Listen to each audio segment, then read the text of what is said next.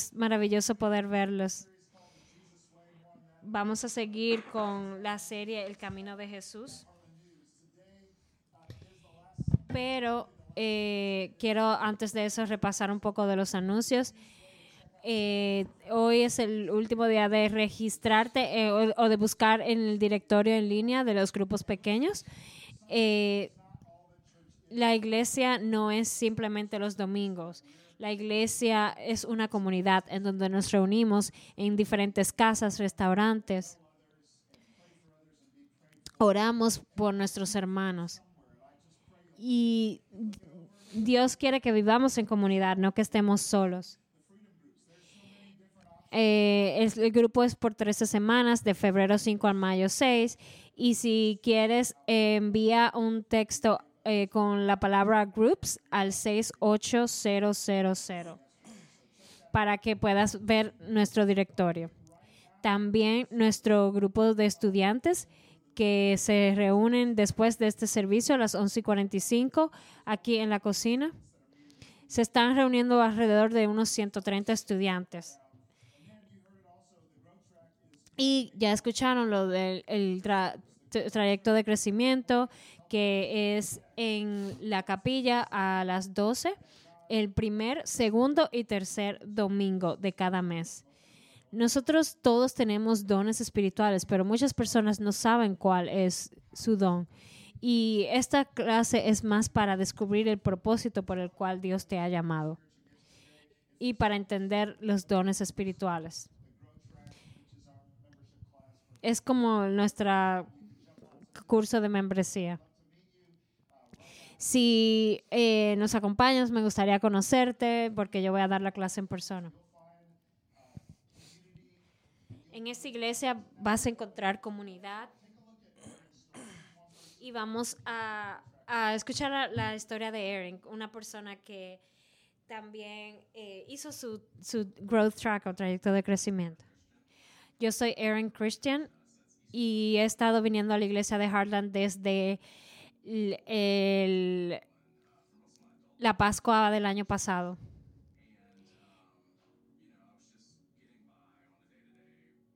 yo siempre he estado en la iglesia, eh, pero no, después me aparté y, y me empecé a sentir un, mal conmigo misma, como sentía que no valía nada. Y estaba reflexionando de cómo estaba mi vida. Y lo que me venía a la mente era, vuelve a la iglesia mi, mi mamá y mi tía estaban asistiendo a esta iglesia y ellos me invitaron a Heartland. Y fuimos a la clase del trayecto de crecimiento juntos y fue de gran inspiración para mí.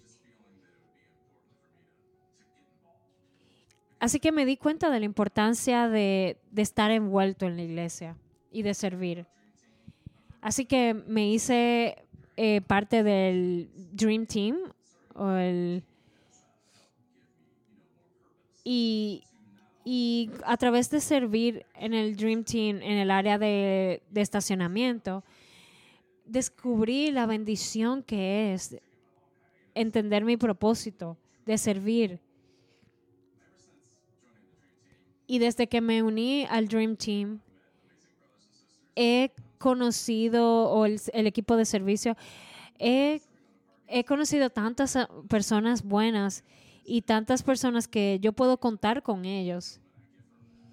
Y puedo decirle mis problemas que, ah, por ejemplo, a, familiares ni, ni, tengo la confianza de contarlo.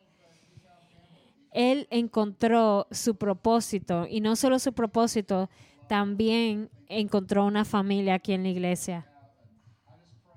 Oro para que tomes el siguiente paso de involucrarte en la iglesia y servir. Y tenemos todo cubierto si vas a la clase del trayecto de crecimiento. Hay, eh, va a haber comida, eh, cuido de niños, así que por favor acompañas. Ahora es el tiempo de ofrendar. Esas son las formas en que puedes ofrendar. Puedes enviar un mensaje de texto con la palabra GIFT al 68000 o a través de heartlandchurch.com slash GIFT o puedes depositar tu ofrenda en las cajas de las ofrendas o eh, a través de la, el de la del app de Heartland. Ustedes saben del terremoto que hubo en Turquía y Siria y ya nuestra iglesia eh, eh, pudo bendecir y, y nosotros no tuvimos que llamarlos a ustedes para poder mandar una ofrenda allá, sino que por lo que tú donas, de ahí las bendiciones para nosotros poder bendecir a otros. Esto no es una transacción financiera, es una forma de adorar a Dios con nuestras ofrendas. Es darle parte de lo que Dios nos ha dado en agradecimiento. Dios nos bendice cuando lo ponemos a Él eh, de primero. Cuando lo ponemos a Él primero que todo.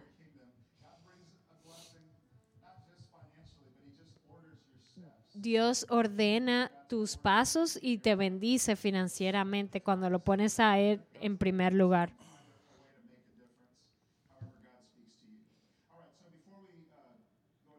Así que antes que empecemos el mensaje, vamos a pasar a John.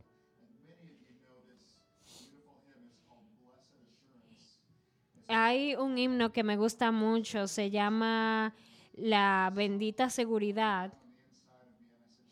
Y esta canción, este himno, le, me gustaría que John lo cantara. Si John, puedes venir.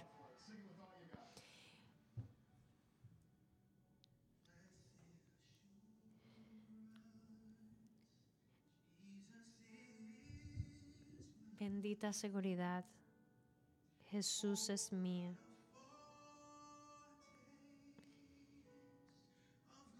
Puedo saborear la gloria divina.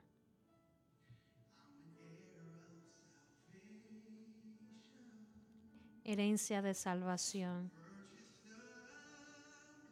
que Dios compró, nacido de su espíritu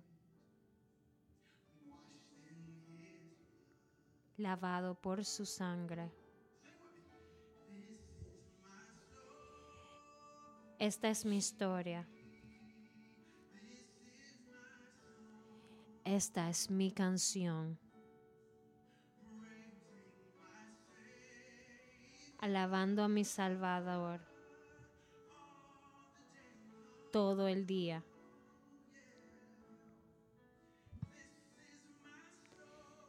Esta es mi historia. Esta es mi canción.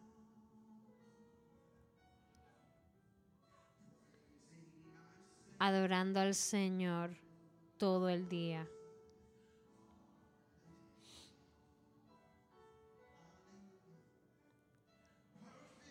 Su misión perfecta.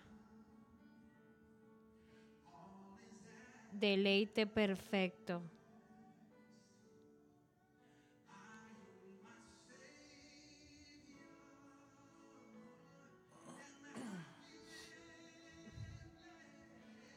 En mi Salvador tengo gozo, mirando y esperando en Él, llenándome con su bondad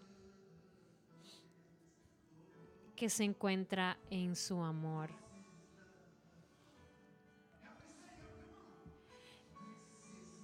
Esta es mi historia esta es mi canción.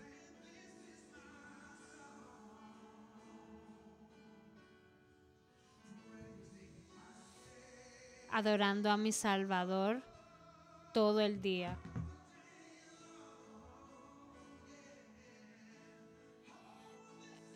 Esta es mi, historia. Esta es mi canción.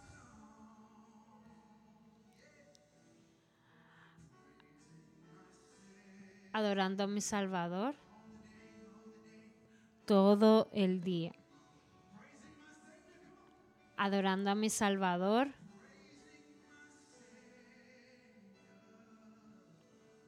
Todo el día. Esta canción es Bendita Seguridad de Fanny Crosby. Dios es bueno. Cuando pensé en John cantando esta canción, así mismo fue que me lo imaginé. Oremos, Señor. Oh Padre Celestial, venimos ante tu presencia. Padre, ayúdanos a no solamente ser, eh, escuchar tu palabra, sino ser hacedores de tu palabra, Señor. En el nombre de Jesús, amén.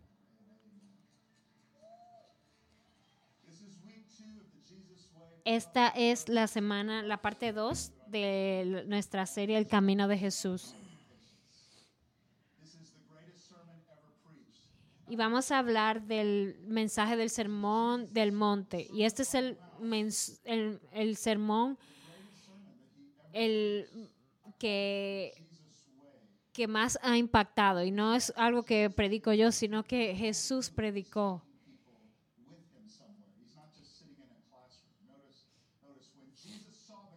Cuando Jesús vio la multitud, Él le dijo, vamos. Y fue al monte y se sentó.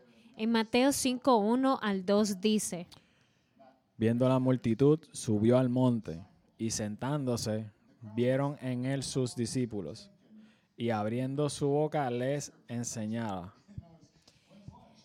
Hay una diferencia entre la multitud y los discípulos.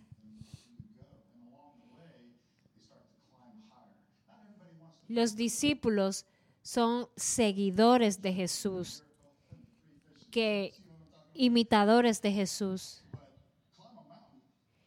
Y él le dijo, vamos a subir la montaña.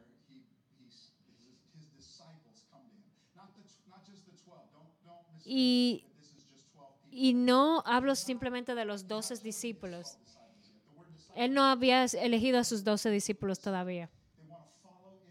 Los discípulos me refiero a los que querían seguir lo que querían seguir a Jesús. El, la palabra disciplina viene, eh, la palabra disciplina y discípulos están alineadas. Porque los discípulos estaban caminando, siguiendo el camino de Jesús. El mensaje, el sermón del monte tiene un propósito y es que Jesús le importa más en quién nos estamos convirtiendo que lo que estamos haciendo. Él dijo, sígueme y yo te transformaré. Y por eso es que Jesús habla de estas actitudes del ser. Porque si tu corazón no cambia, tú nunca vas a cambiar.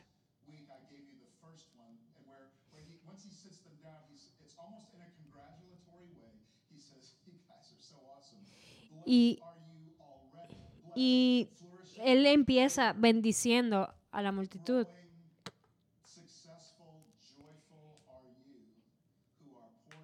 Y, pero dice algo bien interesante eh, dichosos los pobres en espíritu.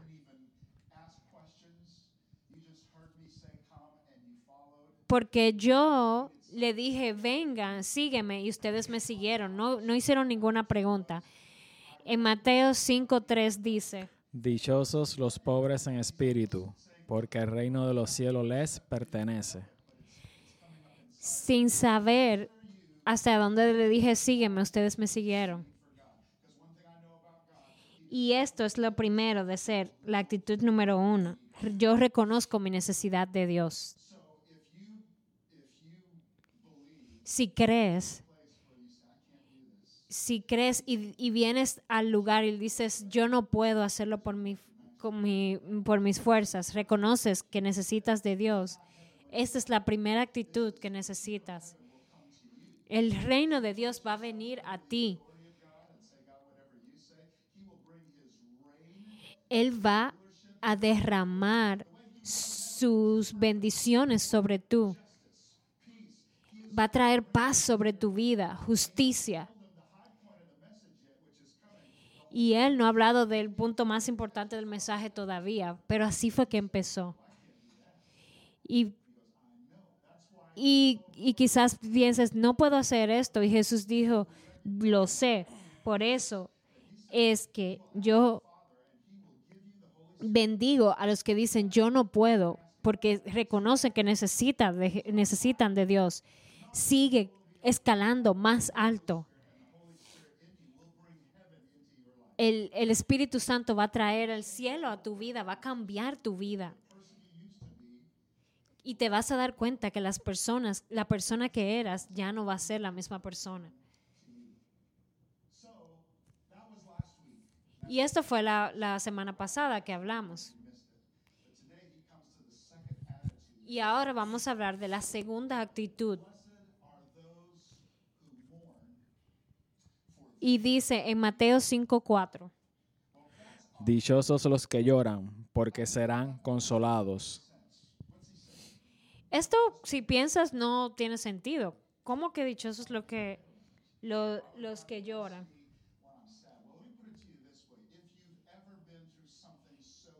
Si has pasado algo que es tremendamente triste, si tu corazón ha perdido algo, alguien, si has pasado por el dolor de un divorcio, de un familiar que has perdido, estás herido, o alguien te hizo algo que marcó tu vida y estás en duelo. Y Dios dice que hay un, un consuelo sobrenatural para aquellas personas. Dios va a consolar a aquellos que sufren.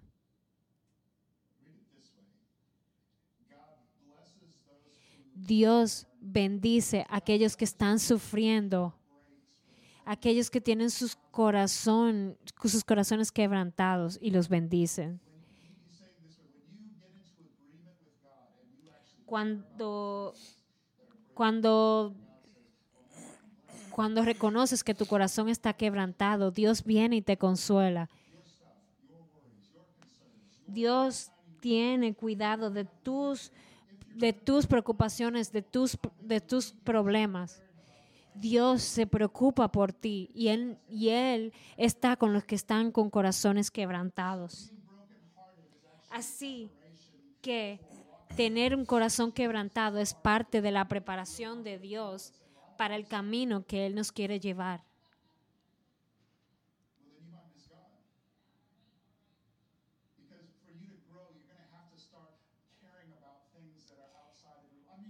Para poder crecer necesitas pasar por, por un proceso. Más de 25 mil personas perecieron en este terremoto en esta semana. Y quizás piensas, no tengo la capacidad ni siquiera de asimilar eso. Y, y quizás ni siquiera el Espíritu Santo ni, quizás ni siquiera piensas en orar por todas estas familias que, que se quedaron sin hogar. Pero el Espíritu es que, que, que nos, nos mueve.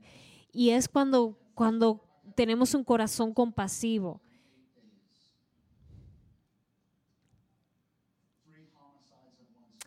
Un pastor, me, un pastor amigo mío me llamó y me dijo, en mis 43 años de servicio pastoral he tenido la semana más horrible. Cuatro jóvenes han muerto y tres de ellos fueron homicidios y uno suicidio.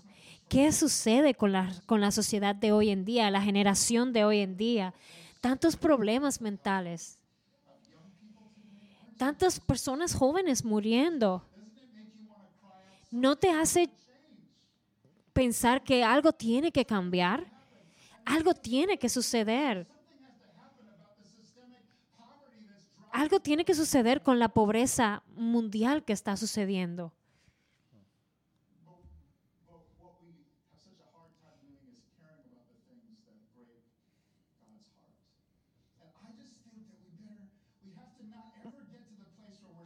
Pero yo no quiero que lleguemos a ese momento que estemos, seamos tan indiferentes de, de las tragedias que están sucediendo en nuestro mundo.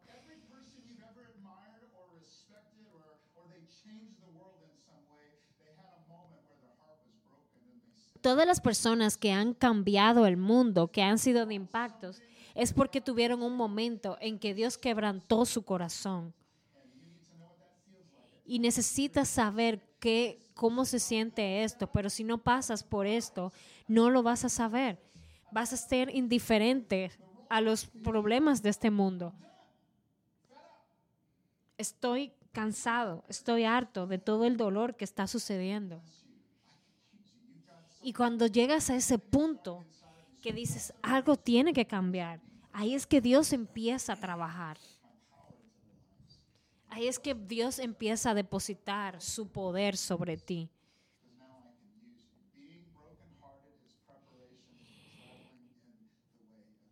Y estar quebrantado es la preparación, parte de la preparación para caminar en el camino de Jesús. Y piensas, algo tiene que cambiar, esto no puede seguir así.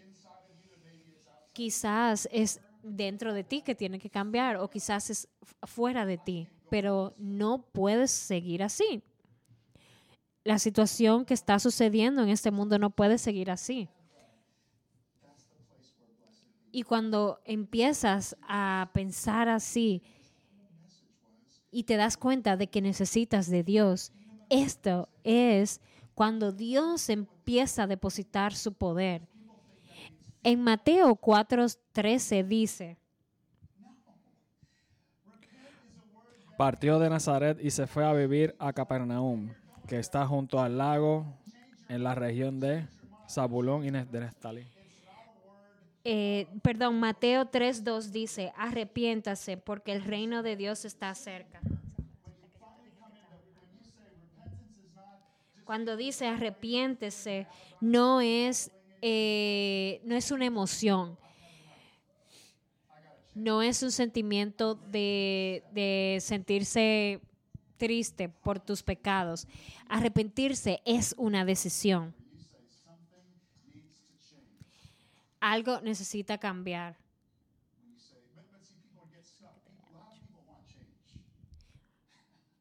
Muchas personas quieren cambiar, pero no quieren, no quieren hacer lo que se necesita para cambiar.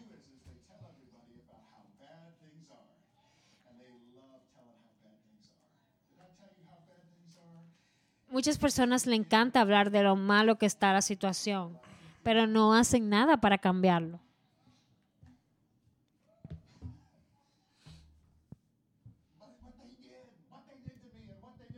Cuando piensas, pero lo que me hicieron fue tan malo. Pero si, si dejas eso atrás y sigues adelante, no te debes quedar estancado en lo que sucedió ayer. No es divertido quedarse estancado. Yo tenía ocho años y tenía una niñera que no me gustaba. Y yo me escondía de la niñera porque no me gustaba. No quería estar cerca de ella. Y me escondí en el cuarto de, mi, de mis padres, debajo de la cama. Y era una cama de agua. En, la- en los 70 yo no sé por qué habían camas de agua. Y tenía como que, era sólida, pero tenía como que ese túnel y ahí me escondí. Y dije, nunca me van a encontrar.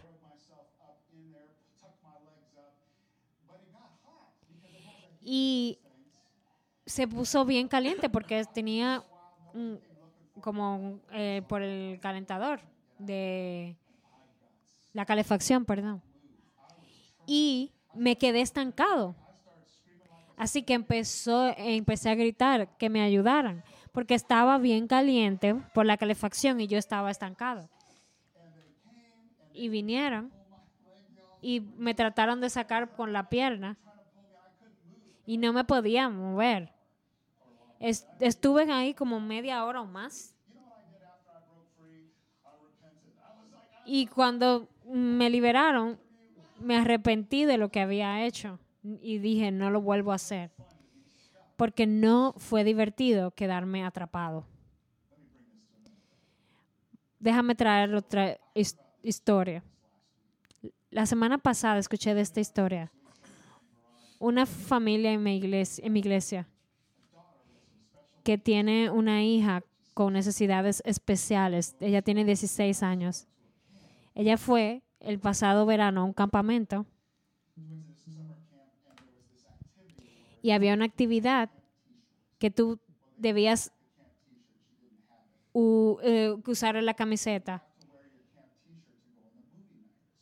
y tenías que usarla o ponerte la camiseta para la película. Y alguien decidió que si ella no tenía la camiseta no podía estar en la película y ella tuvo que quedarse afuera. Esta niña se sintió tan ofendida y, tris- y triste. Y cuando lo primero que dijeron, cuando sus padres la buscaron, es que ella no tenía su camiseta. Y, y lo repetían, pero no tenía mi camiseta.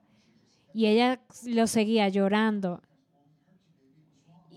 Y, y sus padres le dijeron, lo siento.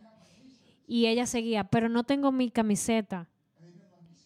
Y no me dejaron ver la película porque no tenía la camiseta. Y todo el camino lo seguía repitiendo. Lo seguía repitiendo por un mes, por un mes.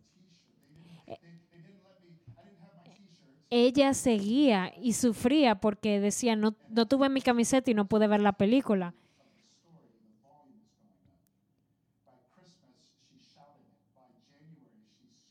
En, en, e- era enero y todavía sigue ella diciendo, pero yo no tenía mi camiseta y no me dejaron ver la película.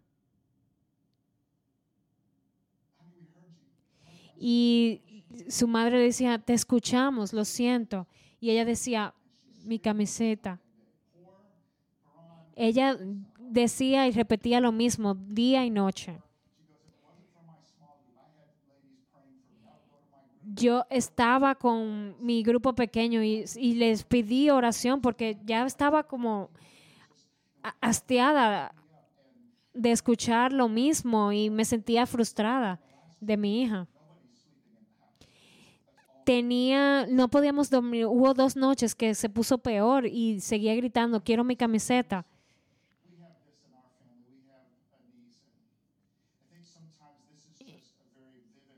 Y esto es un ejemplo vivo de muchas veces cómo nos sentimos abrumados. Y nuestros la- los- los- las personas de, de necesidades especiales, ellos lo manifiestan así. Muchas veces nosotros nos sentimos así, pero los, los, los niños de- de- con necesidades especiales, ellos lo expresan. Y, y su mamá estaba orando. Y su, entonces ahí mismo su hermana dice, por amor de Dios, tienes que seguir adelante. Sí, no tenías la camiseta, pero tienes que seguir adelante ya. Y ella dijo, pero no puedo, estoy atrapada. Y se cayó por 15 minutos, luego por una hora, y luego se cayó por todo el resto de la noche. Cuando fue algo que activó la mente de esta niña con necesidades especiales, cuando su hermana le dijo, por amor de Dios, sigue adelante, no importa lo que haya pasado.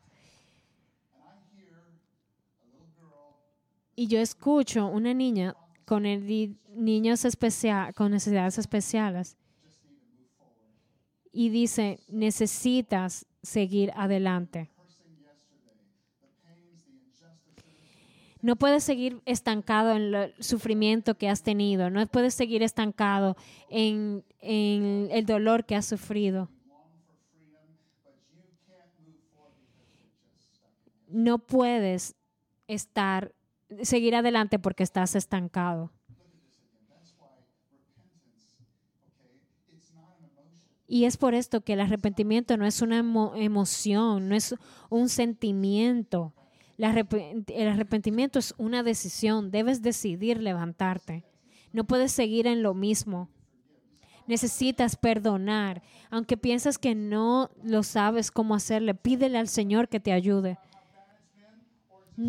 Deja de pensar en lo malo que has sido, en el sufrimiento que has padecido. Deja de estar sintiendo pena por ti mismo. Tienes que levantarte y seguir hacia adelante, porque estos pensamientos lo que van a hacer es destruirte. Voy a hacer algo diferente y es levantarme.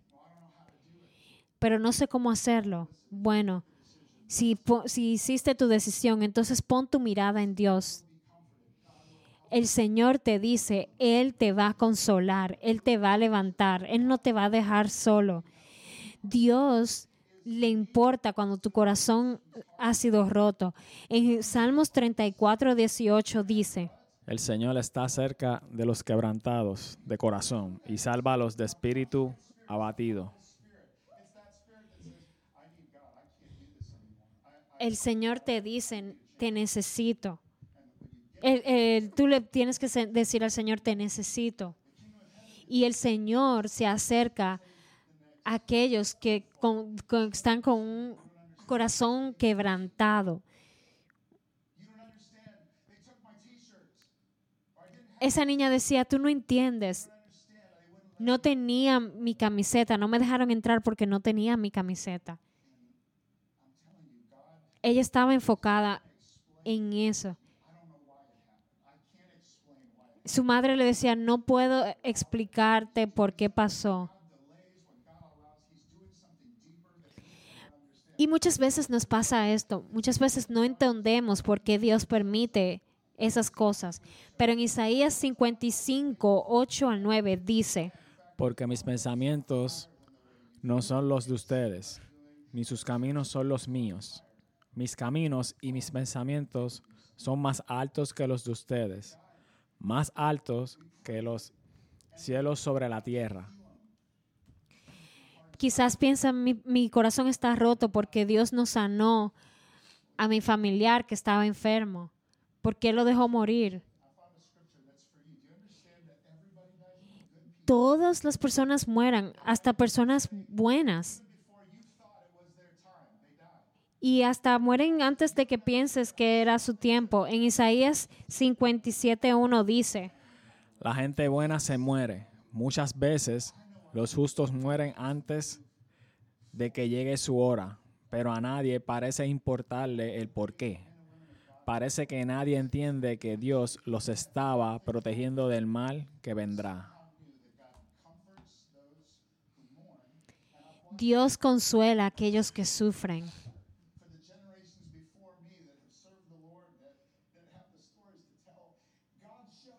Dios, Dios ah, nos ayuda en formas de manera sobrenatural. Él sana nuestras heridas, Él nos consuela, Él no nos va a dejar solos.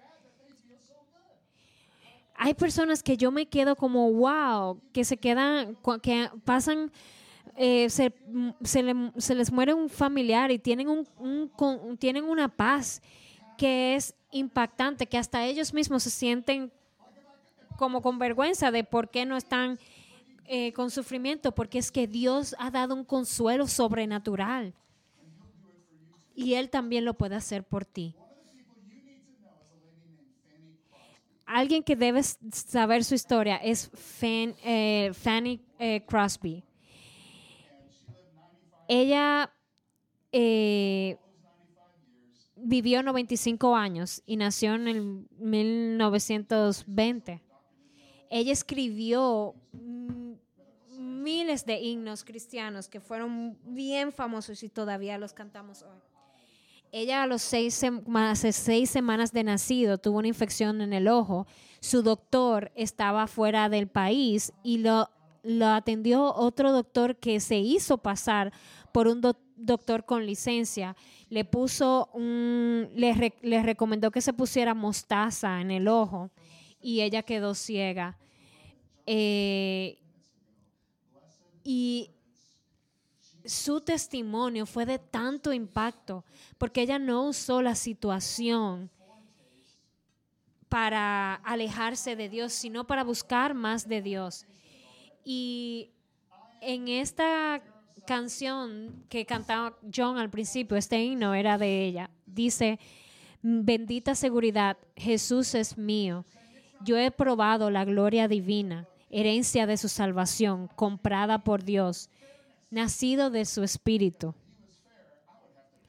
Yo digo, gracias a Dios que Dios no es justo, porque si Dios fuera justo, que gracias a Dios, porque Dios no nos paga con justicia, porque si Él nos pagara con justicia, nosotros nos tocara muerte por todo el pecado que hemos cometido. Él nos paga con amor y no con justicia. Hemos sido lavados por su sangre y nacidos del Espíritu. Esta es mi historia, esta es mi canción, alabando a mi Salvador todo el día. Su misión perfecta. Aunque no lo entienda, yo someto todo a Dios. Voy a confiar en Él. ¿Y qué dice luego? Yo voy a dejar de seguir luchando por mis fuerzas. Y este es el secreto de la felicidad. Tratar de dejar de controlar mm, y, nuestra, vida y darle a Dios el control.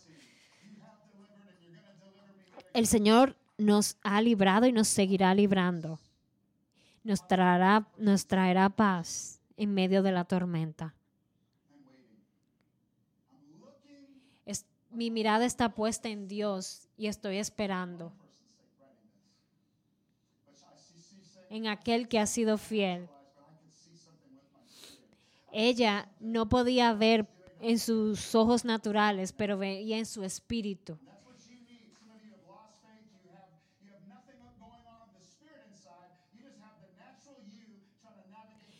Cuando tu, tu, tu naturaleza humana quiere tratar de controlarlo, te vas a dar cuenta que no puedes.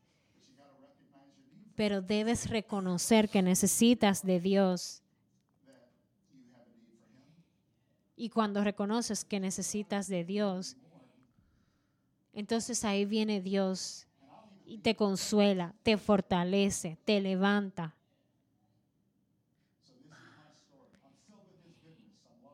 Y la canción dice, el himno dice, esta es mi historia. Esto es algo de la adoración. Ella aprendió a adorar a Dios en medio del dolor.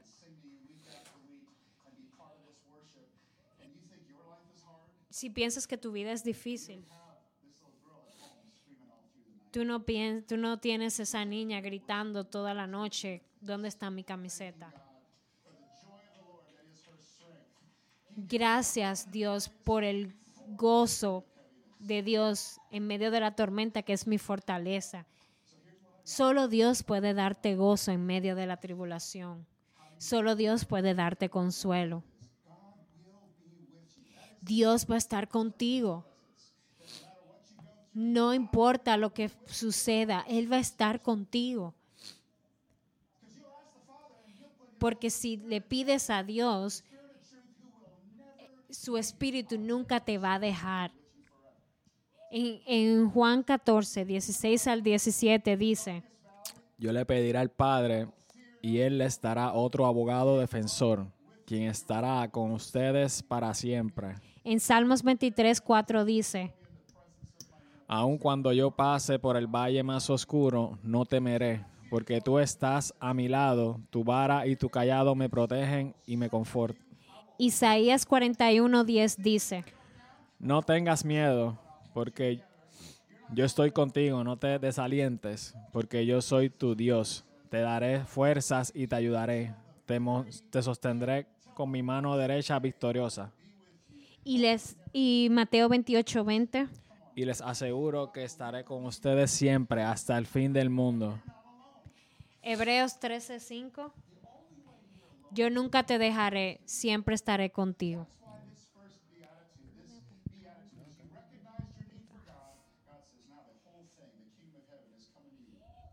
El reino de Dios va a llegar a ti.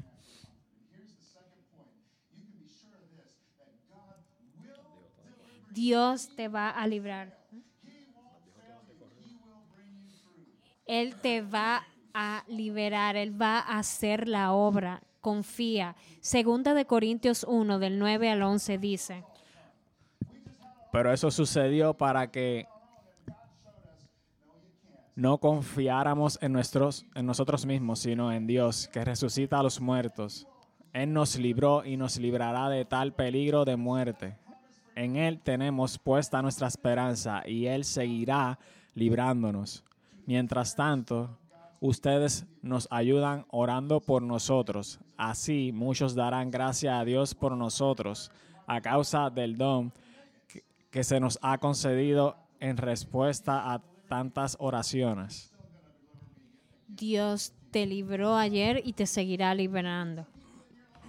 Necesitas personas a tu lado que oren por ti. Y tú necesitas orar por otras personas.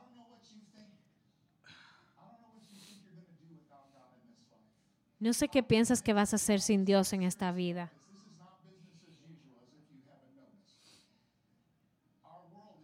Nuestro mundo está cambiando. No estoy feliz con lo que está sucediendo, pero he decidido que las cosas no van a ser la misma. Es tiempo de escalar más alto, es tiempo de cambiar, es tiempo de crecer. No, no permitas que la multitud determine hacia dónde vas.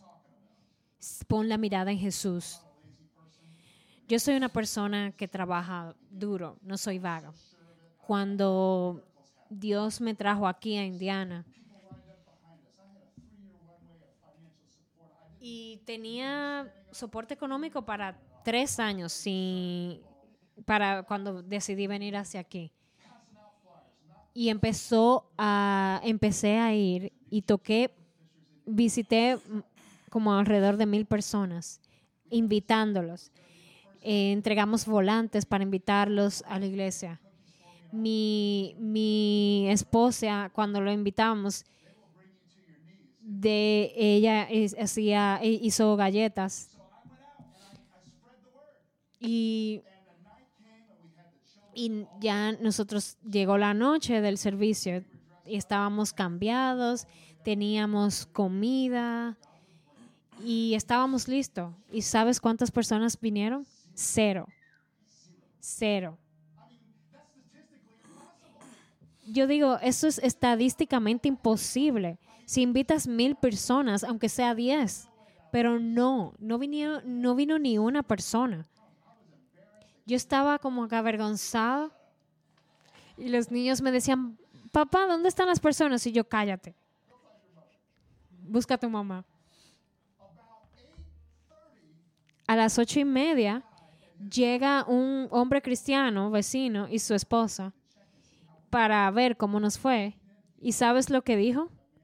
Y dijo, esto quizás no es para ti.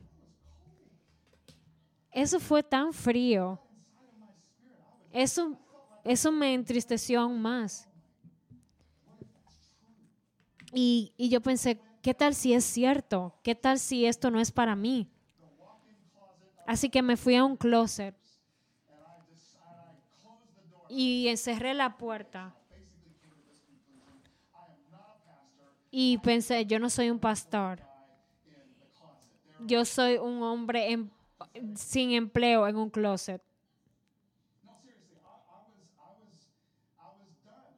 Yo estaba como decepcionado.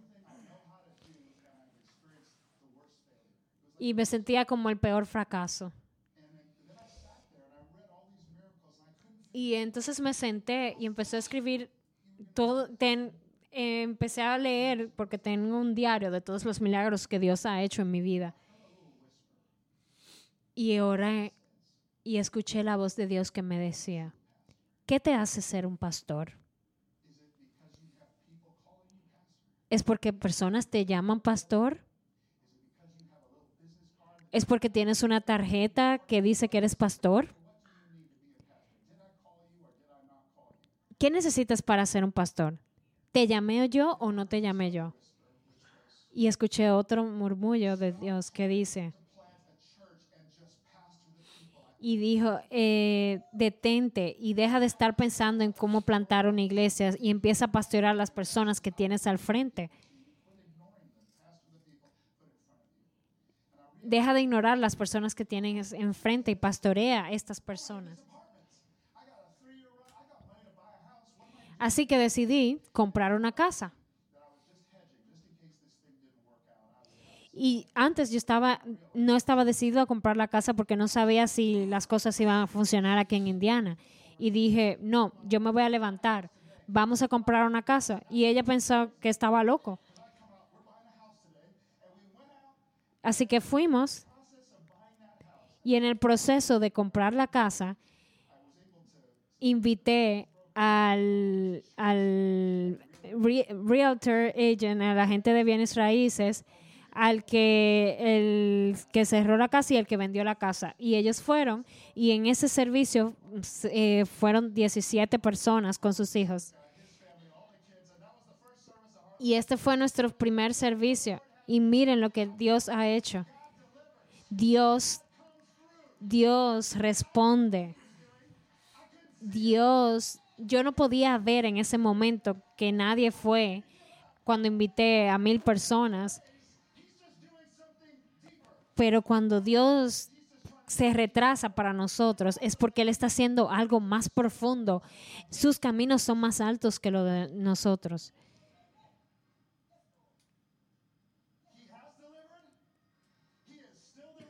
Dios nos ha librado y Él seguirá, nos seguirá librando. Él ha nos ha librado, Él sigue librando y Él seguirá librando. Ese es nuestro Dios. Todos los que están en tristeza, el Señor nos consolará. Dios no nos ha dejado solo.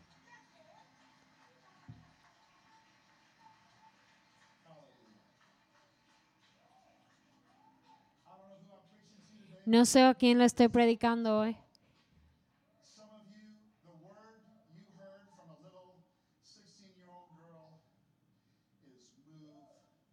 Tienes que seguir hacia adelante. Así que inclina tu rostro y vamos a orar. Piensa en que Dios está contigo. Haz esta oración conmigo. Dios te necesito.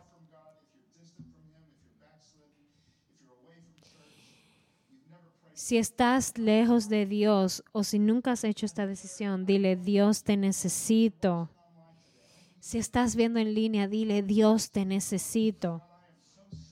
Repite conmigo, Señor, perdóname por ignorarte, por hacer las cosas por mi cuenta, sin ti. Perdóname. Dios, te entrego mi vida, rindo mi vida a ti. Arrepiente, y la parte más importante de esta oración, arrepiéntete. Desde este día yo voy a seguir hacia adelante bajo tu dirección. Gracias, Señor. Espíritu Santo, trae consuelo, llena los corazones vacíos. Los pecados, perdonas nuestros pecados.